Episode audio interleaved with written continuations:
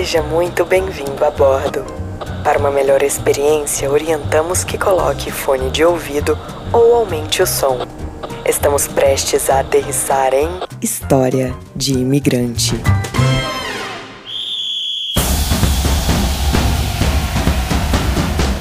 Chega mais que hoje a gente finalmente chega na Copa do Mundo junto com o Marreco. Se você está aterrissando aqui agora, meio perdido, eu explico.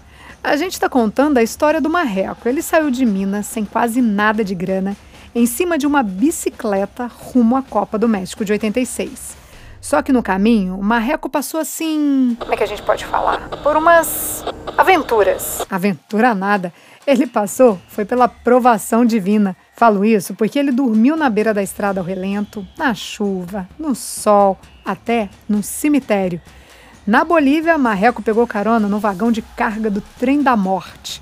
E na Colômbia, foi sequestrado por guerrilheiros armados até os dentes. Então eu sugiro fortemente que, se ainda não ouviu, ouça o primeiro episódio, que é o De Bike para Copa 1. Ah, deixa eu dar outro recadinho aqui. No nosso Instagram, você vê as fotos dos personagens das histórias que contamos aqui. A do Marreco tá lá, a da bike dele também. Então é isso. Chega de enrolar aqui no meio de campo e partimos ao ataque. Então segura que a história continua.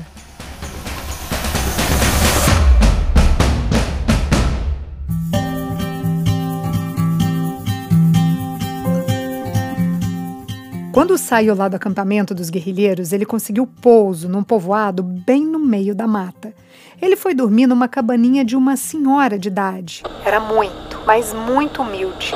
Ele disse que foi a primeira vez que ficou cara a cara com a pobreza. Não tinha nada para comer. E essa senhora só se alimentava com as frutas que colhia ali ao redor da cabana. Isso a gente quer dizer que só tinha banana. Mas também solidariedade, porque apesar de tudo, ela recebeu o marreco ali.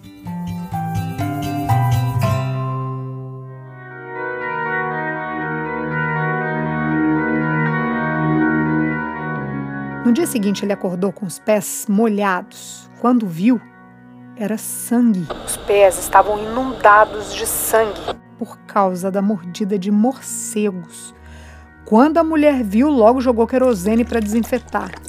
Ai, pensa na dor. Mas a preocupação dele era outra. O Marreco estava ali com medo de ficar louco.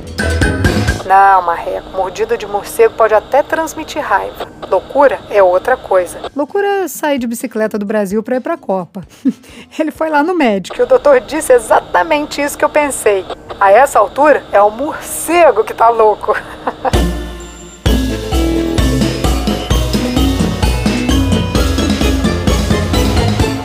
Próxima parada, Panamá.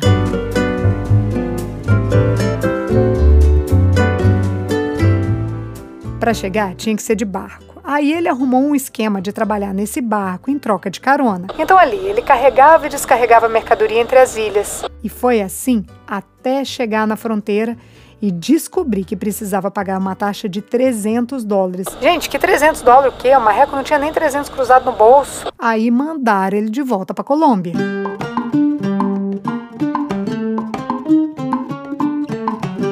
Pai do Marreco deu ali uma ajudinha, mandou o dinheiro para ele pagar o avião de Bogotá, a capital da Colômbia, até a cidade do Panamá.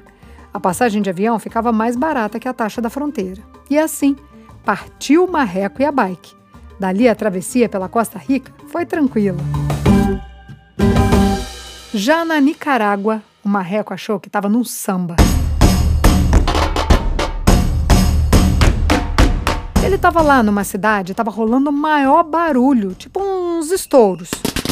Ele logo pensou: ah, isso aí deve ser os brasileiros indo pra Copa. Ele me contou que era um batuque dos bons, tipo escola de samba.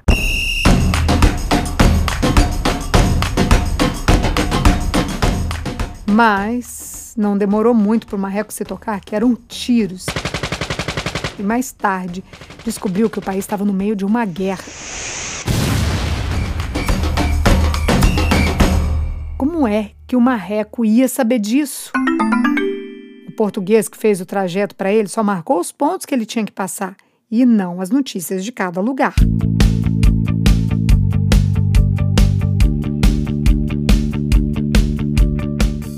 Pois é, Marreco deu logo um jeito de sair correndo dali, ou melhor, sair pedalando. Da Nicarágua seguiu para Honduras e Guatemala numa boa, a chegada no México foi quase motivo de choro. Seis meses de pedalada e lá estava ele em Guadalajara.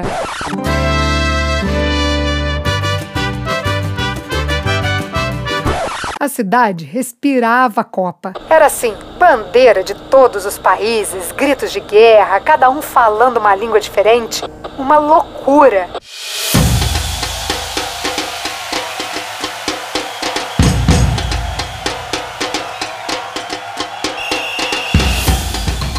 Os mexicanos eram só alegria, principalmente com os brasileiros. Bem-vindo, amigo! Essa hospitalidade era porque o México tinha sediado a Copa de 70 e nesse Mundial o Brasil foi campeão. Então ali rolava um carinho especial por nós outros brasileiros. O Marreco logo se entrosou ali com outros brasileiros que estavam duro como ele. Mas sem dinheiro, como é que ele ia assistir aos jogos? Não ia, né? O jeito era ficar ali na concentração, à espera de qualquer sinal. Quando não estava do lado de fora dos estádios, estava no lugar onde o Brasil fazia os treinos. Ali era lotado de gente. Tipo, não dava nem para chegar perto da grade de proteção. Tinha ali os torcedores do Brasil, torcedores de outros países que queriam tietar os jogadores do Brasil e os jornalistas. Marreco não perdeu tempo, não. Ele sabia que tinha uma arma muito boa nas mãos. Não tô falando de arma de fogo aqui, não. Essa daí é para dar medo. A arma que eu tô falando aqui era só o ouro. Consegue imaginar? A história dele, claro.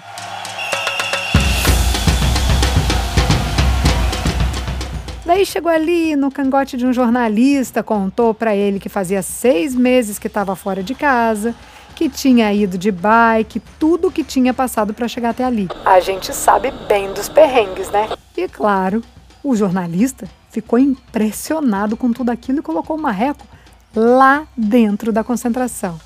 Aí é só flash, né? Tirou fotos com Zico, com Sócrates, Falcão, com Elzo, com a galera toda. E mais, o Marreco ganhou uma camiseta oficial da seleção autografada pelo técnico da época, o Tele Santana. Chegar ali pertinho dos caras, ver os jogadores treinarem ali bem na frente dele, putz, Marreco tava era feliz demais. Já estava até esquecendo da bunda toda esfolada, do pé cheio de picada. Era só alegria.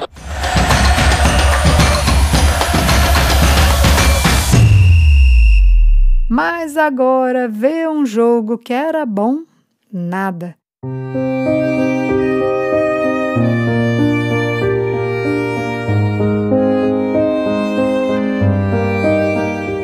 Ficava de lado de fora do estádio escutando os gols e comemorava junto com a torcida que também não tinha ingresso. E olha só, não era pouca gente não, viu? A essa altura o Brasil já tinha ganhado da Espanha,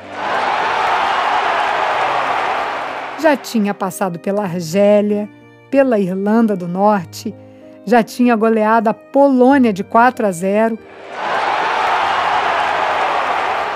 e encarar a França nas quartas de final.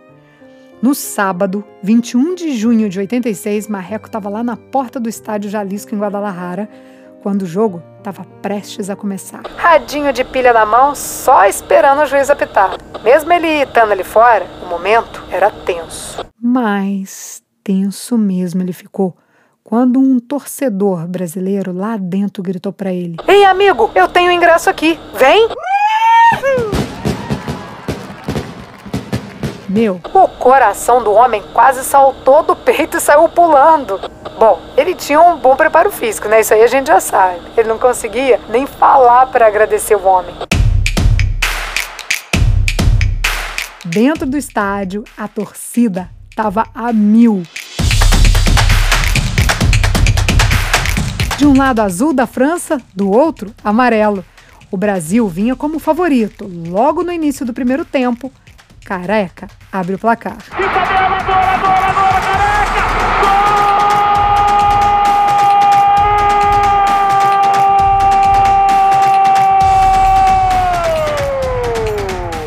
Mas a alegria do Marreco começou a virar desespero quando a França empatou e o jogo foi para os pênaltis. Ali, Marreco roeu a unha, arrancou o cabelo, abraçou os brasileiros que estavam do lado e berrou de ficar sem voz quando Platini errou o gol. Colocou no chão e vai para a cobrança Platini. Platini autorizado. Para fora!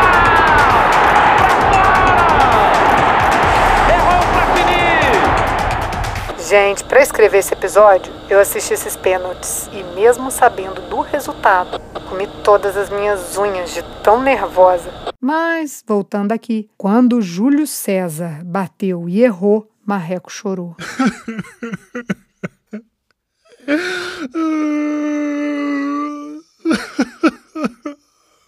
o Brasil estava fora da Copa.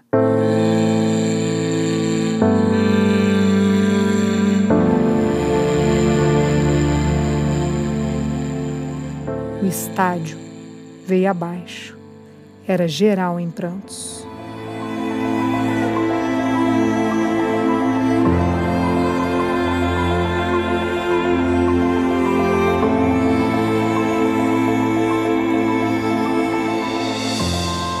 No dia seguinte, depois dessa ressaca da eliminação, o Marreco meio que sacou que ali estava também era o fim de toda a aventura. E tipo assim, vou fazer o que agora?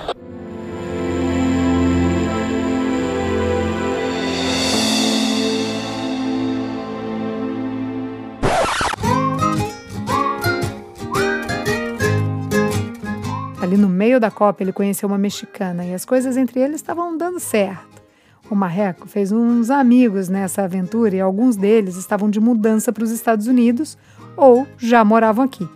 Esses amigos falaram assim: Vai fazer o que no Brasil? Bora com a gente. Marreco foi no consulado lá no México e depois de contar para o cônsul toda a história, não é que o cônsul deu o visto para o Marreco morar nos Estados Unidos?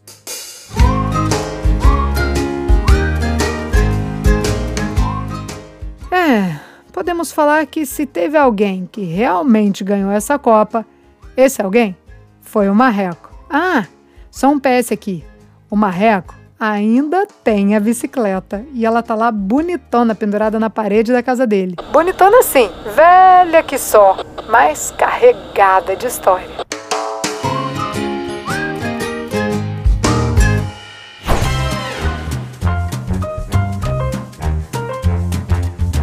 Todas as histórias que contamos aqui são reais. Mas, como diz o ditado popular, quem conta um conto aumenta um ponto.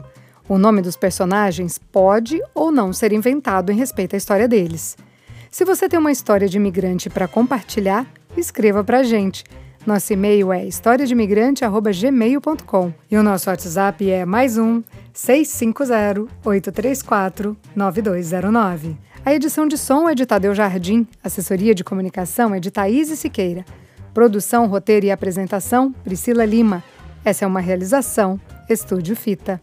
Até a próxima história.